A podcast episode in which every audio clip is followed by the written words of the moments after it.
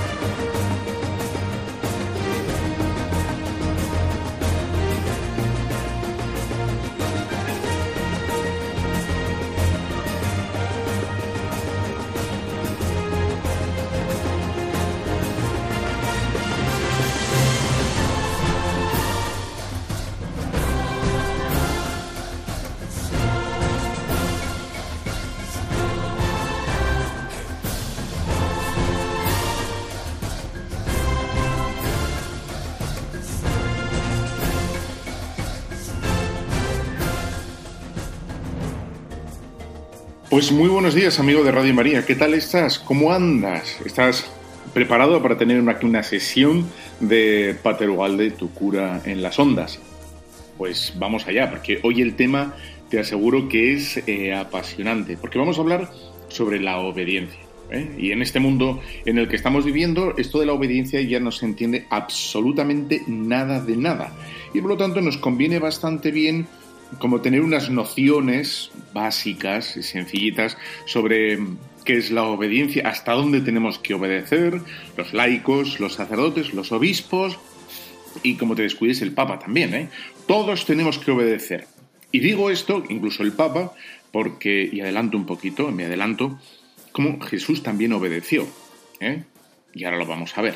Bueno, pues aquí nos quedan unos minutos eh, estupendos en el que vamos a hablar sobre la libertad, la obediencia y cómo, si queremos ser unos buenos cristianos, algo de esto tenemos que, vivir. Todos, absolutamente todos, ¿no? Y vamos a intentar distinguir ámbitos, distinguir procesos, lugares, personas, etcétera, para vivirlo esto con tranquilidad, sin desasosiegos y, bueno, pues que para hacer las cosas bien como Dios manda, ¿no?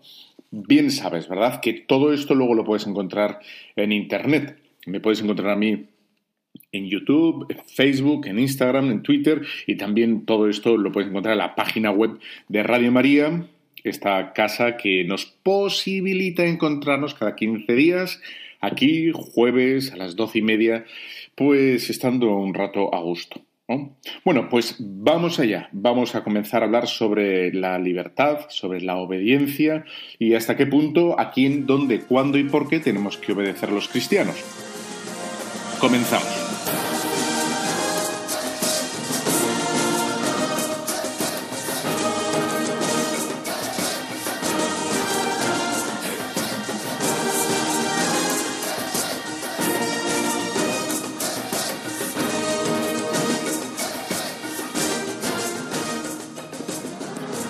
Bueno, pues eh, así es. Eh, los cristianos, yo creo que todo el mundo, ¿no? ¿no? hace falta ser cristiano, porque los cristianos compartimos la naturaleza humana como todo bicho viviente.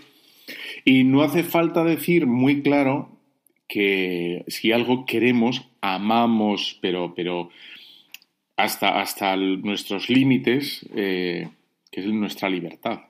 Somos conscientes, absolutamente conscientes. ¿eh? De que somos libres, no, libérrimos.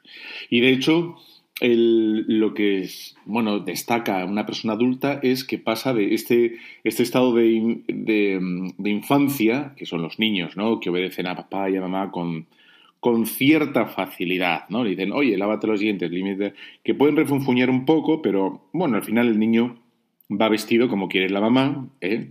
Y va, tiene tantos abrigos o, o va eh, todo lo vestido que la madre considera que tiene que ir vestido el niño. Si la madre es muy friolera, te prometo que el niño irá con 17 abrigos, aunque estemos a 35 grados, porque es proporcional. El grado de frío o de calor de la madre se refleja en cómo va el niño. Bueno, pues ahí está una parte de la libertad. El niño no se queja. Ahí está, bueno, pues su madre le ha dicho que tiene que ponerse el jersey porque va a tener frío, pues el niño se lo pone, ¿no?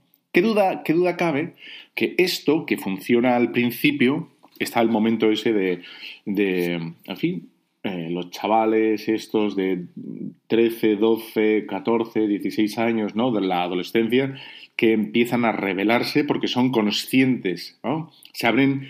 Eh, florecen o son conscientes, toman esa conciencia de su, de su ser libre y su autonomía y su capacidad de decidir y aquí empieza un poco la crisis muchas veces con los padres y los padres con los hijos, los hijos con los padres, etcétera. Hasta dónde tenemos que insistir, ¿no? Para que el niño vaya a misa, ah, para que el niño empiece a rezar, para que el niño que ya no es tan niño, ¿no? Si tenemos que seguir, porque es un momento de cambio, de transición, y bueno, también podríamos decir ¿no? que lo que no se haya hecho hasta entonces va a ser muy difícil conquistarlo. ¿eh? Pero bueno, no estamos hablando aquí de las fases psicológicas de, del hombre, eso que lo haga un pedagogo mucho mejor o un psiquiatra, sino estamos hablando de, de que como todos nosotros somos absolutamente conscientes de que somos libres, ¿no?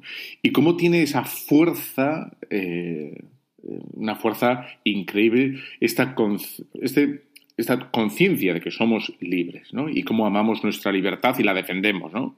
Y, decimos rápidamente, pues esto yo no lo quiero hacer, ¿no? Eso yo por ahí no paso.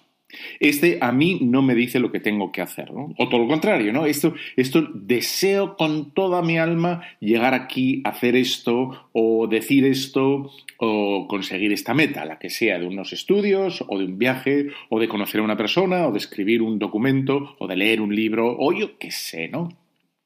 Todos esos tenemos. Por lo tanto, no hay que darle muchas vueltas al tema de la libertad, ¿verdad? Que tiene sus enfermedades, ¿eh? La libertad, ciertas dependencias, eh, carencias, etcétera, pero ahí tampoco vamos a entrar. Somos libres y este primer, mm, esta afirmación, este aserto, ¿no? De que somos libres queda claro para todos, ¿no?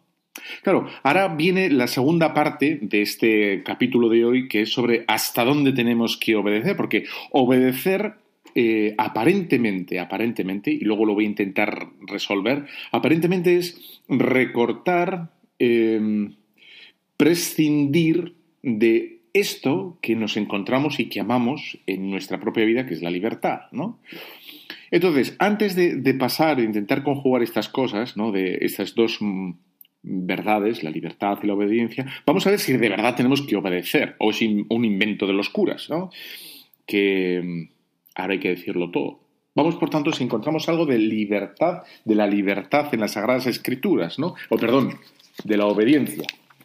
Evidentemente, ves que hay una conexión entre mm, obediencia y libertad. Es, es, es lo que pide. Uno llama al otro y el otro llama a uno, ¿no? Se reclaman mutuamente. Si hay que obedecer, lo que, lo que nos pide la obediencia es entregar esa libertad que aparentemente es nuestra. Digo aparentemente por lo que diré después. De momento vamos a dejarlo ahí, ¿no? La, obediencia nos reclama, nos pide ese prescindir de esa autonomía personal y, darla, otorgarla, ¿no? Bueno, pues he recogido unas cuantas citas de, las Sagradas Escrituras, principalmente el Nuevo Testamento, ¿eh? eh cómo aparece el tema de, la libertad, ¿no? Por ejemplo, vamos allá.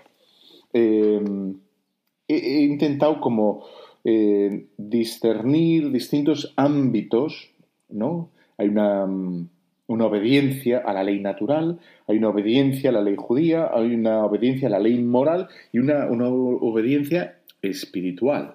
¿no? Son distintos ámbitos. Bueno, pues todos ellos aparecen en las Sagradas Escrituras. Mateo 24, 42, dice por ejemplo, ¿no? Em, vamos a ver. Que tengo aquí, 24, 40. 24. Ven para acá. 24, pues dice así. Entonces, si alguno os dice, mirad, el Cristo está aquí o allí, no le creáis, porque surgirán falsos cristos y falsos profetas que harán grandes señales y prodigios capaces de engañar, si fuera posible, a los mismos egipcios. Velad pues, porque no sabéis qué día vendrá vuestro Señor. Entendedlo bien. Si el dueño de la casa supiese a qué hora de la noche iba a venir el ladrón, estaría en vela y no dejaría que la hora que le horadase en su casa. Por eso, también vosotros estad preparados, porque en el momento que menos penséis, vendrá el Hijo del Hombre. Bueno, nos está hablando de, estar sujetos a, la vigilancia, es decir, al comportamiento moral, ¿no? Nos está advirtiendo que tenemos que estar atentos para no derivar nuestra libertad, nuestro, nuestro modo de vida, nuestro día a día, que, que, no nos olvidemos que en el, en el quehacer diario hay una obediencia a una ley, que es la ley moral, la, ley natural también. ¿no? Tenemos que estar atentos a seguir obedeciendo estas prácticas, estos, estos mandatos morales. ¿no? Vamos allá a otra cita que tengo, Lucas 2.50, que dice así. Al cabo de tres días lo encontraron en el templo, sentado en medio de los maestros, escuchándoles y preguntándoles. Todos los que le oían estaban estupefactos por su inteligencia y sus respuestas. Cuando le vieron quedaron sorprendidos y su madre le dijo Hijo, ¿por qué nos has hecho eso? Mira, tu padre y yo, angustiados, angustiados, te andábamos buscando. Él les dijo ¿Y por qué me buscabais? ¿No sabíais que yo debo estar en las cosas de mi padre? Pero ellos no comprendieron. Y, me dice inmediatamente después Bajó con ellos y vino a Nazaret y vivía sujeto a ellos vivía sujeto a ellos. Jesús ya se nos dice una primera vez que Él estaba sujeto, ¿eh? ni más ni menos. Vamos a ver si aparecen más veces. Vamos a, a Lucas 4.13 y se nos dice así. Lucas 4.13. A ver. Están en las tentaciones, San Lucas, no son las tres tentaciones que Satanás le, le procura al Señor y en un momento dado, en, la, última tentación, dice, Jesús le respondió, está escrito, adorarás al Señor tu Dios y solo a Él darás culto. Está escrito. Como ves, aquí el Señor se retrotrae o cita las Sagradas Escrituras al mandato, al primer mandamiento de la ley de Dios, y como, como, lo que está diciendo es que hay que atarse, hay que obedecer a las Escrituras, diciendo, está escrito hay que hacer esto. Por lo tanto, lo que hace el Señor nos da una, una lección de obediencia. Está escrito, hay que amar a Dios sobre todas las cosas, por lo tanto yo lo hago. Está, nos está enseñando a obedecer incluso en las situaciones adversas y complicadas, ¿no? En otro lugar dice, en Lucas 17:7, voy a citar unas pocos, no voy a ser súper exhaustivo, pero para que veas que no está cogido esto por, con, fileres, ¿no? que no es una cosa así muy superficial y, que aparece muy poquito, sino que atraviesa todas las Sagradas Escrituras, como voy a intentar demostrar. ¿eh? Dice, eh, ¿quién de vosotros tiene un siervo? ¿Quién de vosotros tiene un siervo pastoreando? Y cuando regresa al campo le dice, pasa al momento y ponte a la mesa. No le dirá más bien prepárame algo para cenar y ciñete para servirme hasta que haya comido y bebido y después comerás tú. ¿Acaso tiene que agradecer el siervo porque hizo lo que fue mandado? Lo que fue mandado. Igual vosotros, cuando hayáis hecho todo lo que os fue mandado. ¿no? Decir, siervos inútiles hemos sido, hemos hecho lo que debíamos de hacer. Bueno, aquí el Señor otra vez, bajo esta parábola, nos enseña que bueno, que tenemos que obedecer y se, se acabó.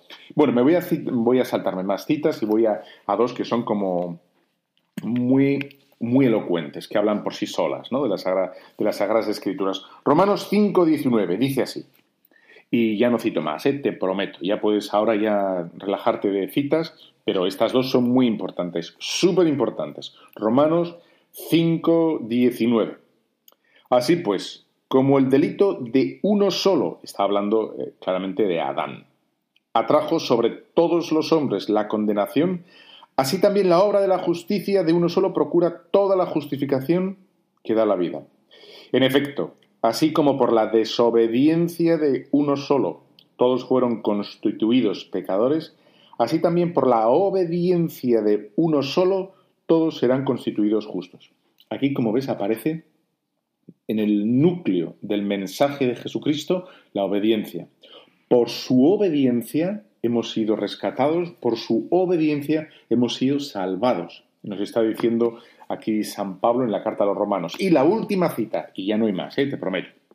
A algunos les encantan las citas, ¿eh? y están muy bien, pero hombre, si haces demasiadas citas, al final uno acaba ya un poco con la cabeza hecha un bombo. Pero bueno, esta es la última, ¿vale? Dice Filipenses 2.8 que este, este himno es precioso. Y dice así, eh, el cual, eh, Cristo, siendo de condición divina, no retuvo ávidamente ser igual a Dios, sino que se despojó de sí mismo, tomando condición de siervo, haciéndose semejante a los hombres y apareciendo en su porte como hombre, y se humilló a sí mismo, obedeciendo hasta la muerte y muerte de cruz.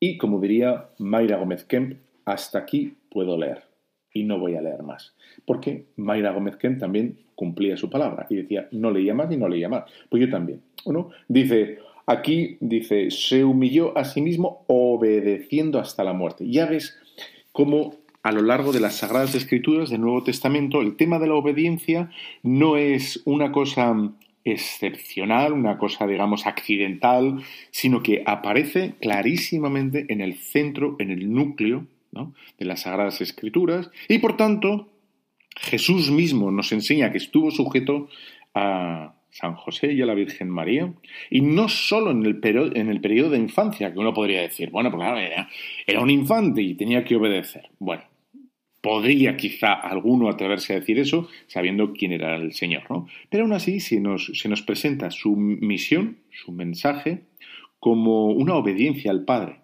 y como su entrega a las sagradas, al, bueno, las sagradas escrituras bueno, su entrega vital, ¿no? En el cumplimiento de las promesas de las Sagradas Escrituras eh, está, en el centro está la obediencia, porque obedece al Padre ¿eh? y obedece hasta la muerte y muerte de cruz. Bueno, por lo tanto, en este primer momento, en este primer capítulo, vamos a decir, o parte de este programa, hemos con relativa facilidad, porque eso no tiene mayor complicación, ¿verdad? Hemos demostrado que existe algo que nos encanta y que damos gracias a Dios y que este mundo moderno idolatra de forma absoluta, que es la libertad, que es una facultad, ¿no? Somos libres, ciertamente. Y cuando la gente, por ejemplo, ahora se dan en muchísimas películas, en muchísimos eh, modos de, entender, pues, eh, la gente que delinque, etcétera, se nos intenta justificar la delincuencia de mucha gente por la educación que ha tenido. Como si fuera determinante, es decir, si tú has tenido una mala educación, necesariamente vas a tener que delinquir. Bueno, aunque ciertamente ahí hay un algo, y es verdad, ¿eh? que si uno tiene una mala educación le va a ser más difícil sobreponerse al error y al bueno, pues a todo lo que sea el mal. Sin embargo, uno no está determinado. Uno puede superar el mal porque no estamos eh, determinados al mal ni al bien. ¿eh? Podemos elegir en cada momento de nuestra vida entre el bien y el mal. ¿eh? Y podemos evitar el bien y podemos evitar el mal. Y esta es una idea que tiene que quedar clara para una mentalidad cristiana católica de que no estamos determinados en absoluto, somos realmente libres. ¿Eh? Y Dios va a respetar esa libertad.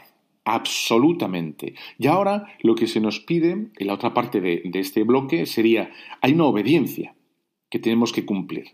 Que incluso los cristianos vemos que en la vida de Jesús se cumplió, que no es algo que Jesús, en fin, no, no viviera, sino todo lo contrario, Jesús también vivió. ¿eh? Y a nosotros nos toca ver hasta dónde y hasta cuándo y en qué ámbitos tenemos que obedecer. Pues hacemos una pequeña pausa con esta canción estupenda de Nino Bravo y volvemos ya.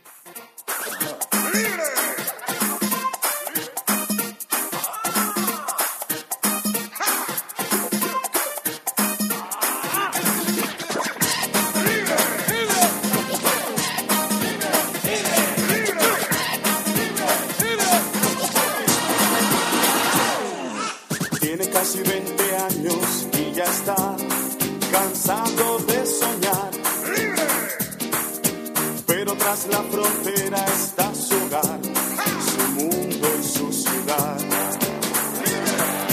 Piensa que la alambrada solo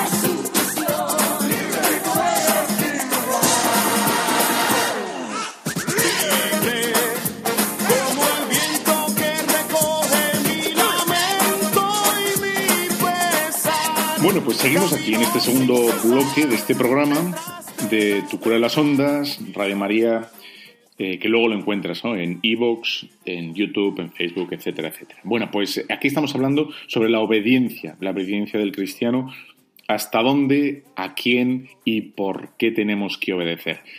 En el primer bloque creo que hemos dejado claro, con claridad meridiana, que el hombre es un, es un, ser absolutamente libre, no está determinado ni siquiera por la educación, ¿eh? ni siquiera por la cultura, cuando se habla todo este, estos temas de machismo, feminismo, como si estuviéramos determinados y constreñidos a actuar de un modo determinado por la cultura. Bueno, pues aunque sí que es verdad que nos afecta y no somos versos sueltos de la cultura, sí que es verdad que somos capaces ¿no? de sobrevenirnos a la educación, sobrevenirnos a la cultura y de hecho se ve en que la, cultura, eh, bueno, evoluciona y progresa precisamente porque no estamos determinados. Así como creo que los cocodrilos, si no me equivoco, los cocodrilos vienen haciendo lo mismo durante no sé cuántos miles y miles de años, ¿eh? porque sí que están determinados los cocodrilos por la naturaleza de ser cocodrilos, ¿no? De zamparse a bañistas o de zamparse lo que sea. Bueno, siguen haciendo lo mismo. Nosotros no, ya no escribimos en piedras, ¿no? En pirámides, ni vamos con por ahí medio desnudos, ¿no? Pues nos hemos sofisticado y hemos evolucionado no solo las formas externas, sino también las formas de comportarnos y el tema de los derechos, etcétera, etcétera, etcétera. Bueno, no nos sigo por ahí, ¿no? Bueno, pues somos libres y por otro lado, si nos hemos dicho, ¿no? El Señor también obedeció. Incluso dice esta, el precioso himno ¿no? de Filipenses 2, incluso hasta la muerte, hasta la muerte. Que eso, esta unión que nos hace San Pablo en Filipenses tiene que dar claro, ¿eh? obedeciendo hasta la muerte y muerte de cruz. Bueno, no me voy a poner muy dramático porque hoy es un bonito día, pero lo tenemos que tener en cuenta, ¿no? No vamos a desterrarlo porque no nos gusten las dos palabras, ¿no? Obediencia. Bien. Dice, entonces ahora lo que tenemos que conseguir es ¿Cómo puede ser esto? Que nos pida el Señor como morir a nosotros mismos, porque así entendemos la obediencia, ¿verdad? Como morir a nosotros mismos. Y, la vemos así. ¿no? Bueno, y esto yo creo que es un error. Es un error el, cuando enfocamos la obediencia a un prescindir a nosotros mismos. Y a ver si lo consigo explicar. Mira, cualquier eh, realidad, bicho, animal, insecto, eh, lo que te dé la gana que existe, en su propia naturaleza, por ejemplo, eh, una hierba, una hierbichuela, ¿no? Que crece en, nuestras campas, en nuestros campos. Qué bonito. Me voy a poner en, plan romántico. Em, tiene en sí misma, o, tú piensas un caballo, un perro, o no sé, una ameba, lo que dé la gana, ¿no? Tiene un arbusto, una mora, una, una mora digo de comer, ¿eh? no, no de las otras, de las de, que se van con los imanes. No. Bueno, pues eh, todo, todo, todo elemento de la naturaleza tiene en sí mismo todas las capacidades, todo lo que necesita absolutamente para su perfecto desarrollo, para que ese hierbajo, para que ese caballo, ese perro, eh, ese gatito, ese, ese águila, esa araña, esa lo que sea, sea perfectamente lo que, lo que tiene que ser, ¿no? Imagínate un gatito que, que no tuviera arañas y que tuviera eh, aletas, pues no podría sobrevivir, porque el gato está para tener eh, pues zarpas y arañar y, arañar todo lo que encuentra por ahí y decirle baja ya, basta ya, párate, quieto, baja, etcétera, etcétera, ¿no? Pues eso, esa es la naturaleza del gato, es esa, ¿no?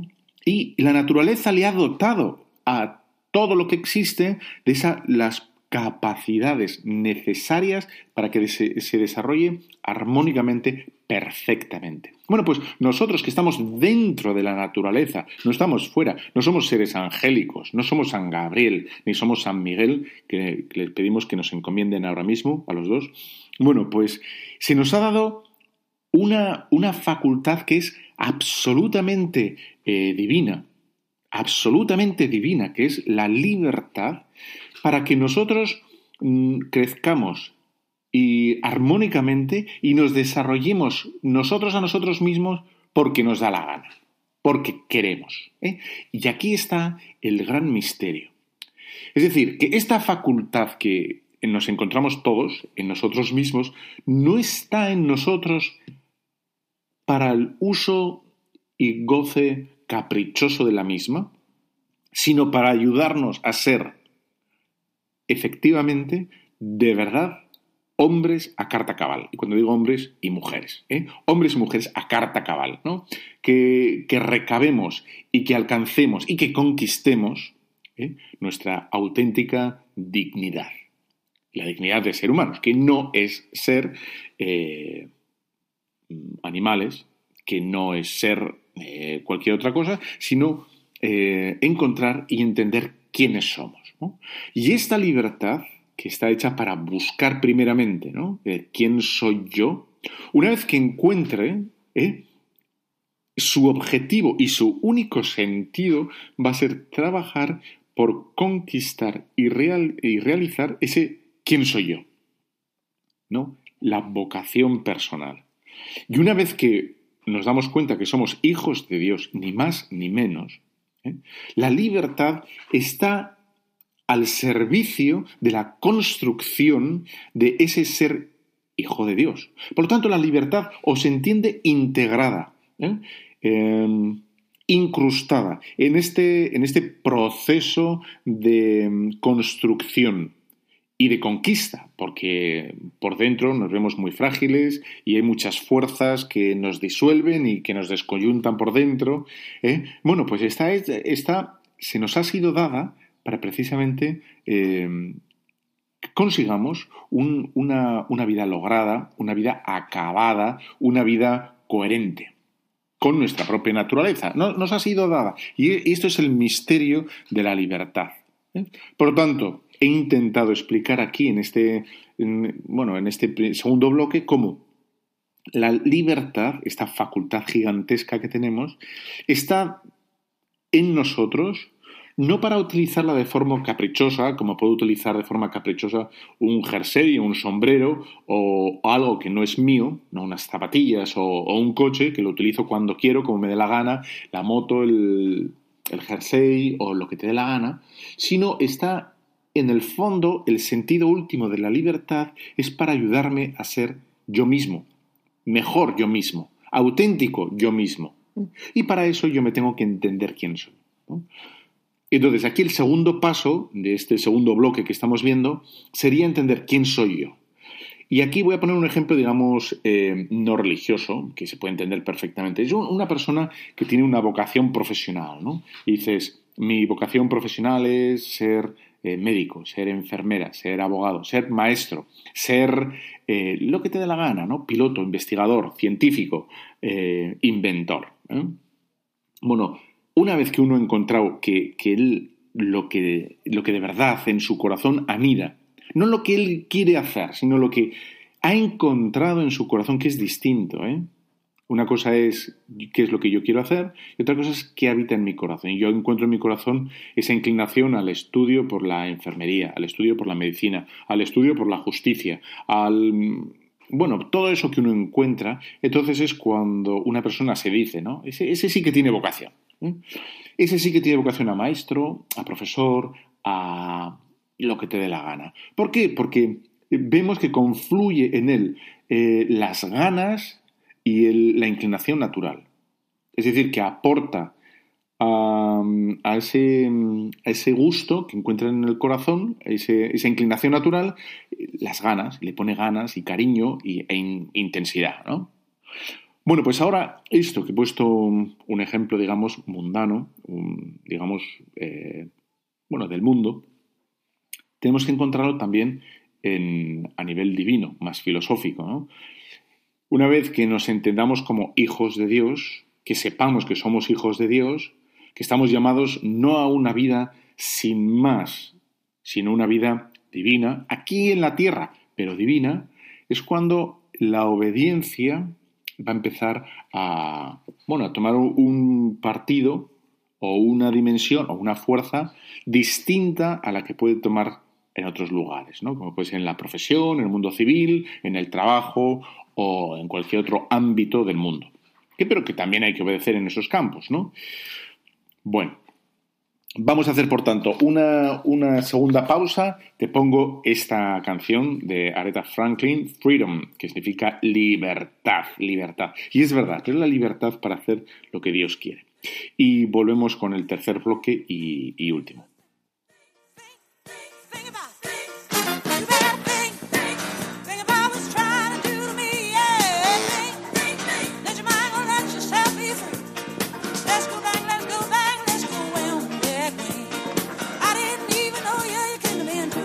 Good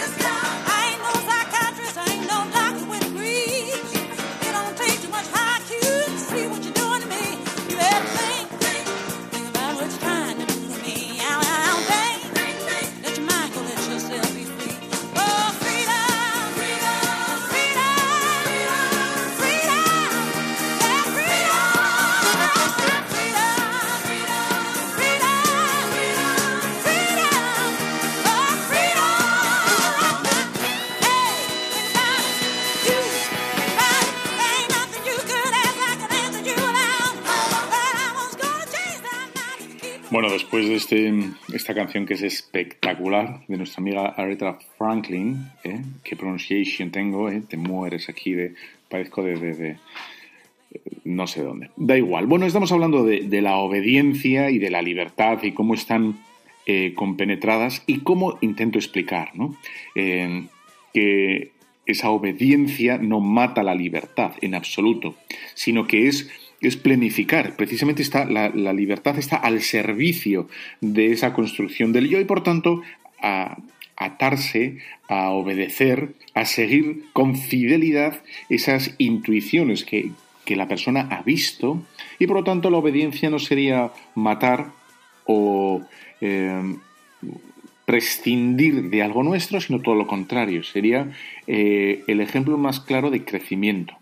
¿Eh? Cuando una persona estudia porque tiene que estudiar, porque quiere llegar a algo al día de mañana, no está perdiendo libertad ese viernes por la noche cuando estudia o ese sábado por la mañana cuando estudia, sino todo lo contrario. Está trabajando en lo que él realmente quiere, ¿eh? y, y lo que él ha visto que tiene que ser su vida. Y ahí en el mundo espiritual, cuando una persona obedece, y ahora voy a pasar a este tema, ¿eh?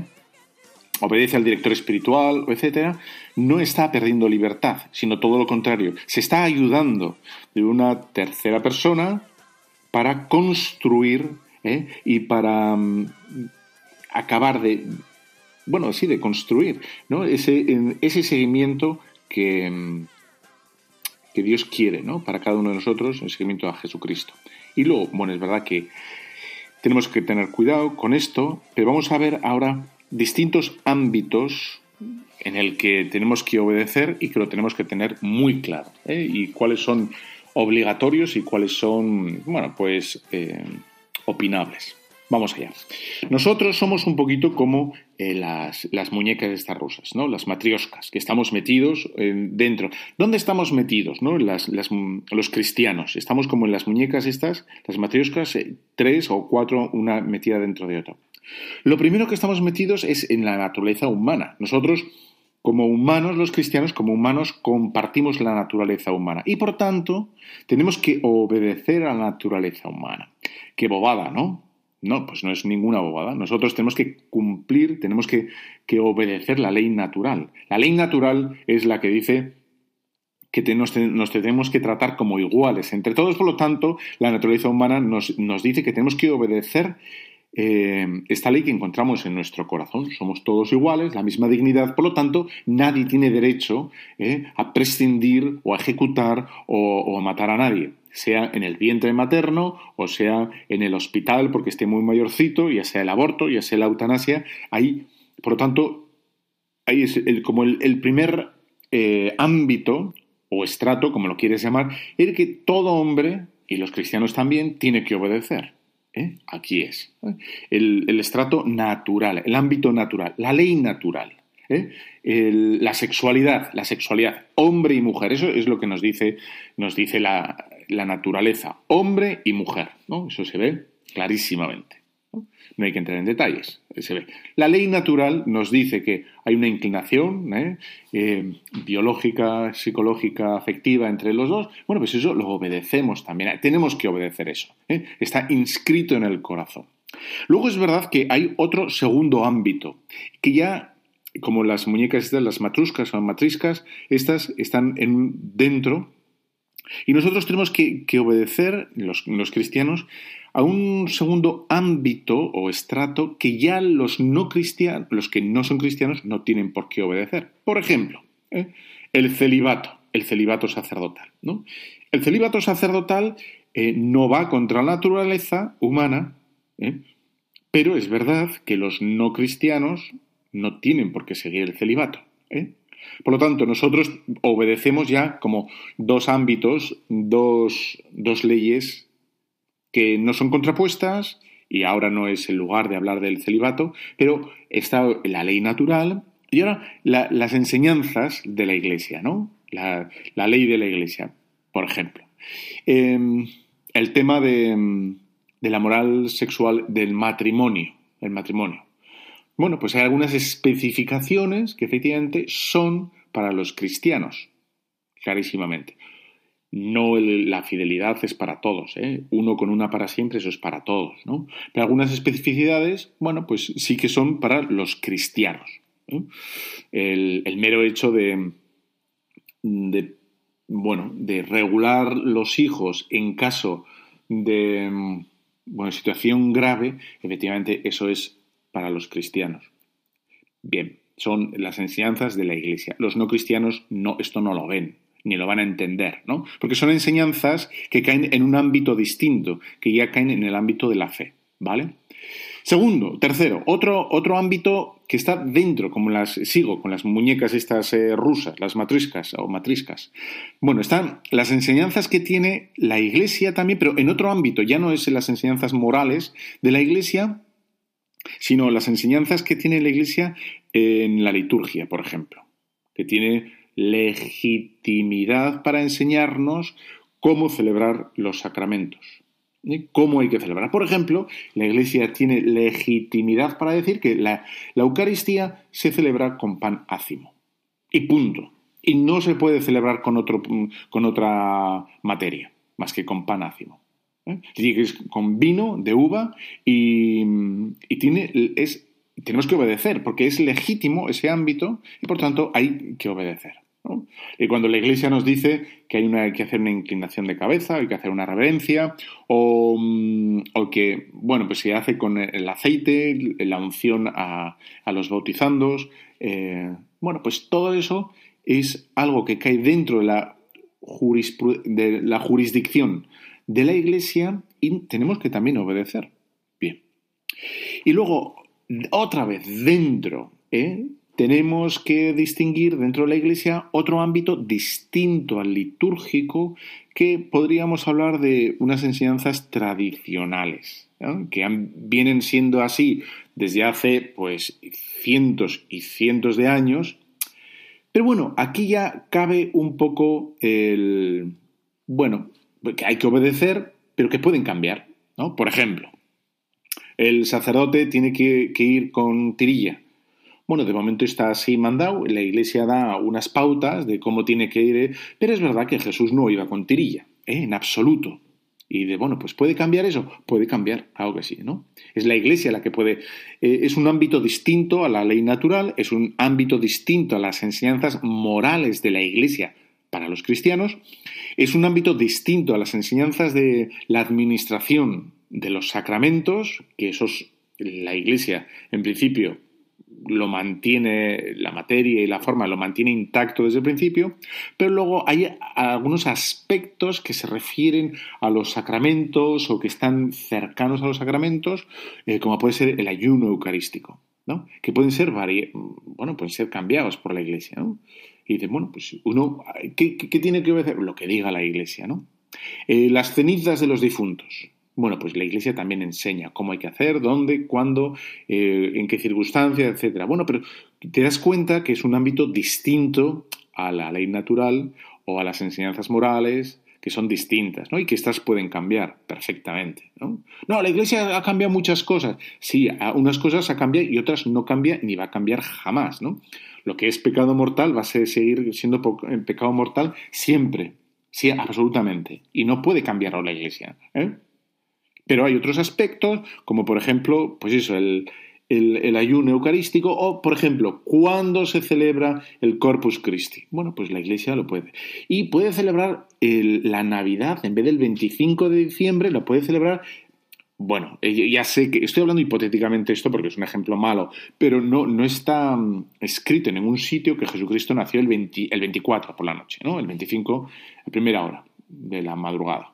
Dice, pues no, pues es- bueno, es un convenio, ya sea así, se viene celebrando desde el- hace cientos de años y ya está. ¿Podríamos celebrarlo el 27 de abril? Pues sí, pero porque eso no, no va directamente ni en el ámbito de la ley natural, ni de las enseñanzas morales de la Iglesia, porque no está radicado en la naturaleza del hombre. ¿eh? Como puede ser que matar está mal, mentir está mal, eh, adorar a Dios, eso hay que hacerlo, etc. No, es algo distinto, ¿vale?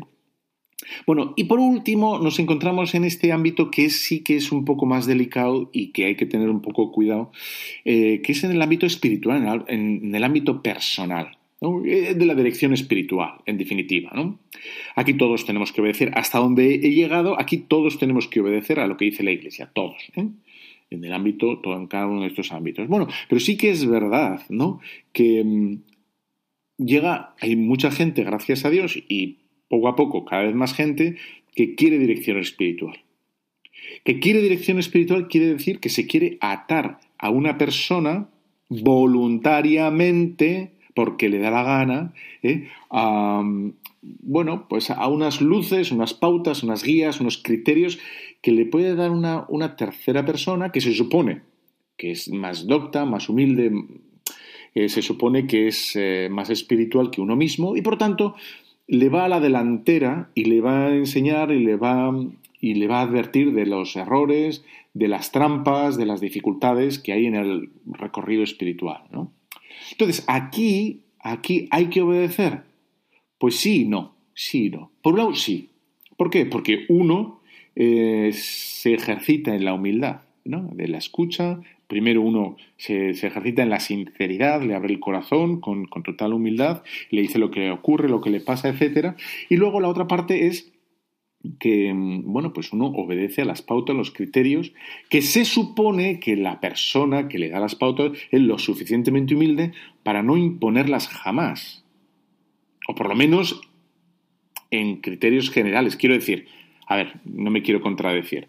Cuando digo que puede alguna vez el, director espiritual imponer algo, bueno, pues se supone que puede, imponer algo cuando, sea absolutamente necesario. Es decir, cuando el, el, dirigido, cuando el que, el que está haciendo esa dirección espiritual, pues por ceguera, por incapacidad, por debilidad, lo que fuera, fuera a atentar contra los otros ámbitos que hemos visto antes, el ámbito de la ley natural, ¿no?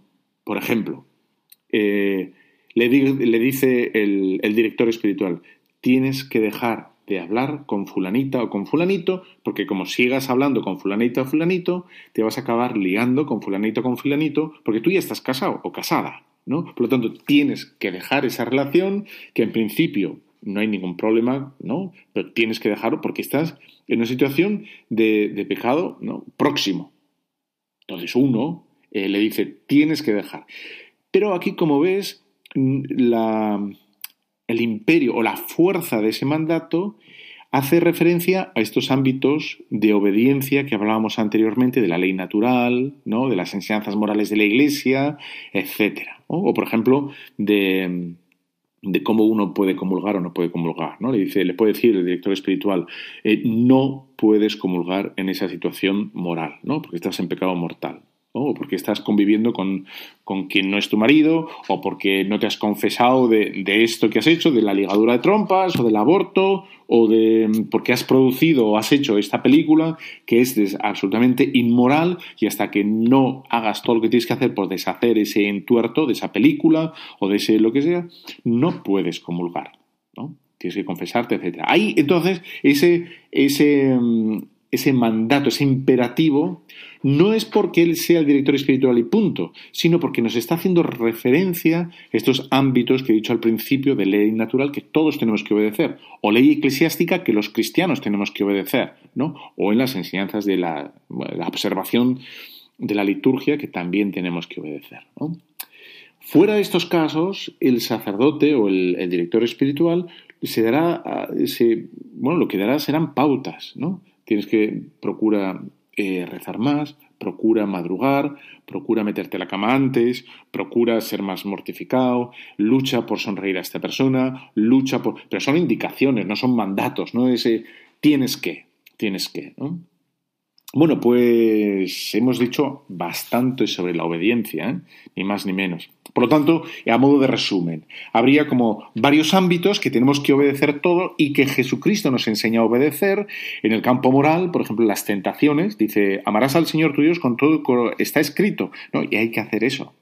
Un ámbito. Luego es verdad que Jesús obedecía también en, muchos aspectos de la vida litúrgica del pueblo o de las costumbres del pueblo, y como también eh, Jesús, bueno, pues daba pautas y criterios espirituales, ¿no? Eh, si quieres ser perfecto, vete, si quieres, ¿no?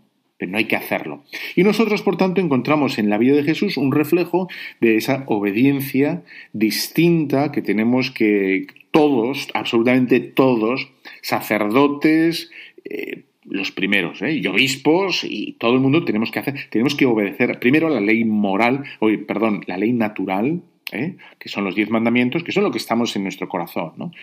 No mentir, no robar, eh, etcétera, etcétera. Luego, las, las leyes, las enseñanzas de la Iglesia, ¿no? bimilenarias, las enseñanzas bimi- bimilenarias, que las podéis encontrar en el Catecismo, ¿eh? y luego las, las enseñanzas que ya se bueno, concretan un poquito más en la liturgia, eh, la administración de los sacramentos, eh, etcétera. Y luego hay otra que, que es voluntaria, que es la de la dirección espiritual, ¿no? Y que es muy bueno que tengamos, porque a veces cuatro ojos ven más que dos. ¿eh? Y si uno encima es miope como un menda ledenda, pues mejor todavía. Eh, que he estado muy a gusto contigo, que nos vemos en breve y te dejo con la bendición de Dios Todopoderoso, Padre, Hijo, Espíritu Santo, descienda sobre cada uno de vosotros.